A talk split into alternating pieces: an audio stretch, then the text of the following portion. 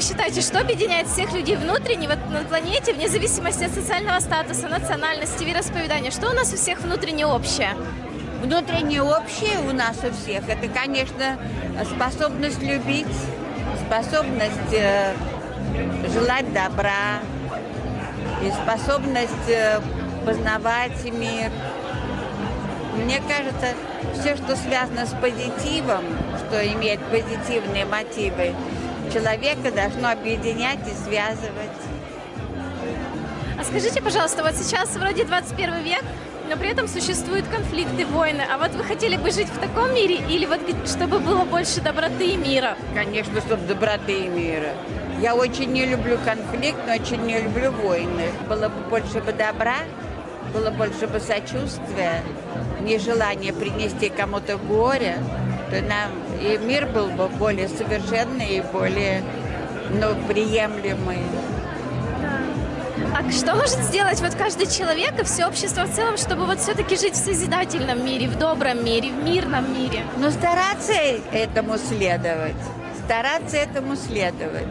Прежде чем совершить какой-то злой поступок или какой-то плохой, мы же все э, подвержены этому. Мы, может быть, э, наша эмоция может завести куда-то не туда, порыв какой-то, о котором ты потом будешь думать с раскаянием.